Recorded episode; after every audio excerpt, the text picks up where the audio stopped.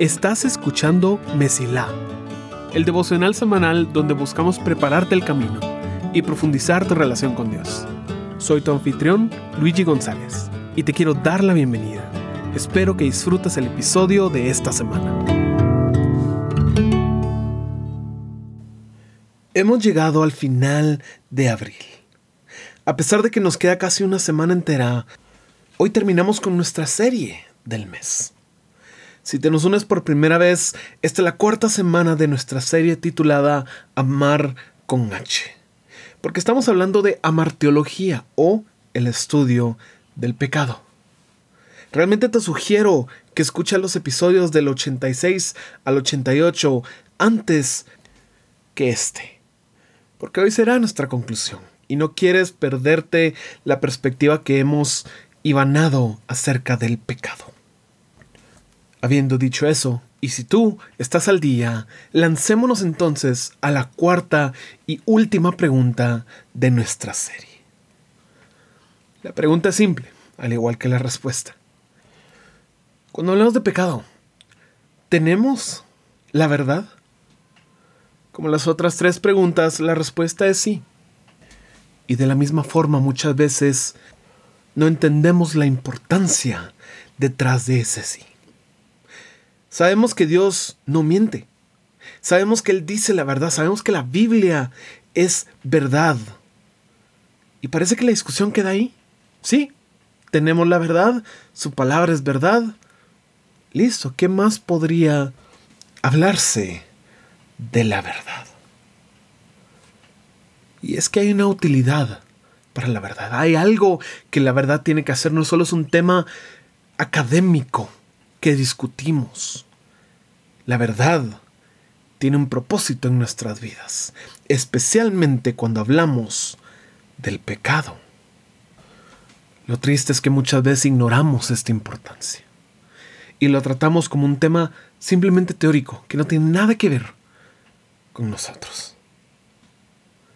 Déjame pintarte una escena que ilustra esta frustración. Piensa en Jesús el Hijo de Dios, el gran Maestro que sanó a tantas personas, que realizó milagros donde quiera que fuese, ahora había sido arrestado. Pero de Getsemaní a la cruz aún tenía que ocurrir algo. Jesús debía ser interrogado por el gobernante romano llamado Pilato. Y es tan diferente ver a Jesús en esta posición donde Él se queda callado entre las preguntas de otros, observando, escuchando. Este hombre Pilato trata de deshacerse de él, pero el pueblo le insiste que no solo quieren que Jesús sea castigado por lo que ha dicho, quieren que muera. Para Pilato, esto no tiene sentido. Así que regresa para hablar una vez más con Jesús. Y dice el Evangelio de Juan lo siguiente. Pilato volvió a entrar al pretorio y llamó a Jesús y le preguntó, ¿Eres tú el rey de los judíos? Jesús respondió, ¿esto lo dices por tu cuenta o porque otros te lo han dicho de mí? Pilato contestó, ¿acaso yo soy judío? Tu nación y los principales sacerdotes te entregaron a mí. ¿Qué has hecho? Juan capítulo 18 versículos 33 al 35. Por fin habla Jesús y es para hacer una pregunta de regreso. Pilato entonces hace la pregunta del millón. ¿Qué has hecho para que tu propio pueblo te entregue de esta forma hacia mí? Y Jesús contesta con el siguiente versículo. El versículo 36 dice, Jesús le respondió, mi reino no es de este mundo. Si mi reino fuera de este mundo, entonces mis servidores pelearían para que yo no fuera entregado a los judíos. Pero ahora mi reino no es de aquí. Jesús por fin responde algo, y es para explicarle que su reino no es de este mundo. Y aquí viene el momento que quiero que pongas atención. Es tan rápido que es posible que hayas pasado por aquí cientos de veces y no lo hayas notado. Juan, capítulo 18, versículo 37 dice, Así que tú eres rey, le dijo Pilato. Tú dices que soy rey, respondió Jesús. Para esto yo he nacido y para esto he venido al mundo. Y aquí te voy a parar. Estamos a medio versículo 37, pero es necesario que aquí hagamos una pausa. Verás, Jesús está a punto de dar una respuesta tan importante y tan crítica para nuestras vidas que es criminal que no le pongamos atención. Porque cuando Jesús fuera de un ámbito de enseñar dice, yo por esta razón vine, con este propósito vine, creo que deberíamos poner atención. Porque ¿qué dirías tú que está a punto de decir Jesús? ¿Yo vine a salvar al mundo de sus pecados? ¿Yo vine a hacer un sacrificio? ¿Yo vine a reconciliarlos con Dios? ¿Yo vine a enseñarles la forma de vivir? La respuesta es no. Déjame leerte el resto del versículo. Respondió Jesús, para esto yo he nacido, y para esto he venido al mundo, para dar testimonio de la verdad. Todo el que es de la verdad escucha mi voz. Es el versículo 37. Para dar testimonio de la verdad. ¡Wow! ¿Crees que entonces la verdad es importante para nuestras vidas? Para que haya meritado que el Hijo de Dios lo dejara todo por venir a vivir como nosotros.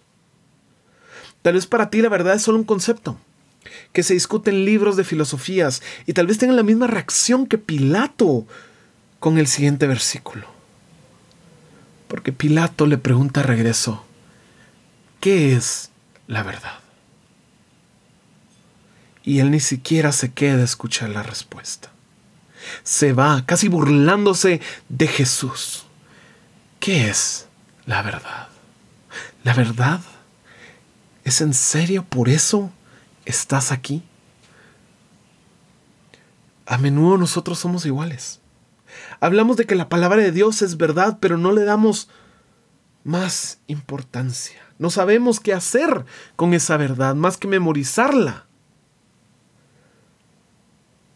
Entendemos por qué es malo mentir, pero ignoramos por qué es bueno decir la verdad. Pero en el inicio, cuando se cometió el primer pecado, el problema no fue un mal hábito que se salió de control. El problema no fue una acción que lastimó a otros. No, el problema fue que dos personas creyeron una mentira. Que ellos iban a ser iguales a Dios, de que ellos no necesitaban seguir las leyes de Dios porque ellos eran iguales a Dios. Que ellos podían hacer lo que ellos querían. No, el problema no fue comer la fruta.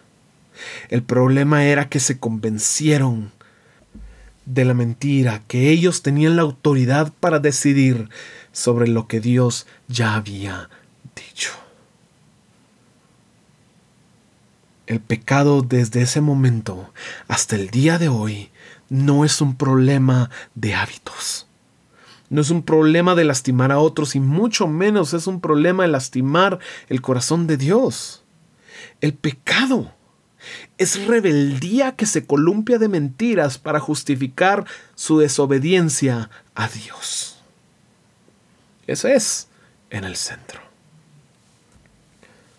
Ese es nuestro verdadero problema. Y no lo digo para hacerte sentir culpable. Lo digo y es necesario decirlo, porque al entender un problema podemos buscar una solución. Y este problema sí tiene una solución. Jesús se ofreció como sacrificio para pagar la deuda que debíamos tú y yo por el insulto de querer ser independientes del ser que nos creó, de pensar que somos iguales y ejercer nuestra propia justicia. Él pagó con sangre lo que debíamos y ahora tú y yo podemos ser libres. Y hablo en serio cuando digo ser libres. De tener libertad, no de fingir que somos libres mientras claramente seguimos atrapados en lo mismo, porque el pecado puede ser derrotado. Sí tenemos esperanza, sí es posible superar estos problemas con su ayuda. Por eso hablamos del perdón y lo importante que era recibirlo. Si el pecado es rebeldía, entonces a través del perdón somos restituidos a la relación correcta. Se restaura nuestro estado natural. Y ahora con la ayuda de Dios podemos empezar a limpiar las consecuencias de habernos revelado. Pero tal vez tú ya has hecho eso. Tal vez has pedido perdón miles de veces por tus fallas, por tus errores, por todas las cosas que hay en ti. Pero aquí es donde entra la verdad. Porque si tú has confiado en aquel que colgó en la cruz, que murió por tus pecados y que fue levantado al tercer día, entonces tú eres libre. Tú eres un hijo o una hija de Dios. Él te llama santo. Él te llama limpio. Él te llama libre. Esa es la verdad, esa es la realidad que Dios ha impuesto sobre las mentiras que nosotros nos creemos. Verás, todo pecado es rebeldía que se columpia de mentiras para justificar su desobediencia a Dios. Entonces la mejor arma en contra de las mentiras sobre quién es Dios y quiénes somos nosotros, claramente es la verdad. Cuando Jesús fue tentado en el desierto, Él derrotó a la tentación. Pero ¿te has fijado con qué la derrotó? No fue con su gran fuerza de voluntad o su gran dominio propio, no fue con sus planes de rendición de cuentas o con orar más tiempo y más fuerte, fue con la verdad. Si eres hijo de Dios, convierte esta piedra en pan. Y él respondió, no solo de pan vivirá el hombre. Si eres hijo de Dios, échate de este templo para que todos vean que eres el Mesías. No tentarás al Señor Dios. Te voy a dar todo lo que tengo si tú me adoras. Este atajo para recuperar la autoridad que los humanos me han dado. Al Señor tu Dios adorarás y a Él solo servirás.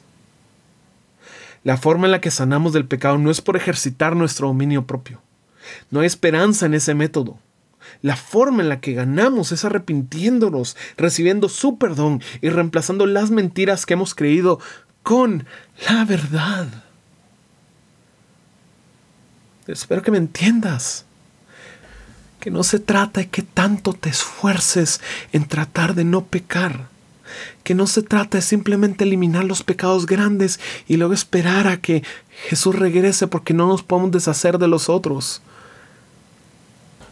porque en realidad se trata de restaurar una relación a través del perdón y de sustituir lo que hemos creído por la verdad. Detrás de todo pecado hay una mentira sobre Dios o sobre nosotros. Nuestra labor para crecer y madurar es buscarlas y reemplazarlas con la verdad. Como dice 2 Corintios 10, llevando cautivo todo pensamiento a la obediencia a Cristo. Por eso es importante la verdad, por eso es importante hablar del pecado, porque realmente nos llena de esperanza para todas las cosas con las cuales hemos luchado por años y no sabemos qué hacer y ya nos rendimos y decimos yo nunca voy a superar estos pecados. Hay esperanza porque sí tenemos un verdadero problema, pero también tenemos esperanza, porque hemos recibido su perdón. Y Él vino a dar testimonio de la cosa que nos libera, la verdad. Por eso incluso en la martiología podemos ver lo mucho que Dios nos ama y el gran futuro que nos ha preparado. Deseo que permitas que la verdad te transforme y que tu camino se mantenga siempre despejado. Gracias por escuchar. Si este episodio fue de bendición para ti, puedes ayudarnos a crecer al compartir el devocional en redes y enviándolo a las personas que sientes que necesitan escucharlo. Gracias por ser parte de Mesila.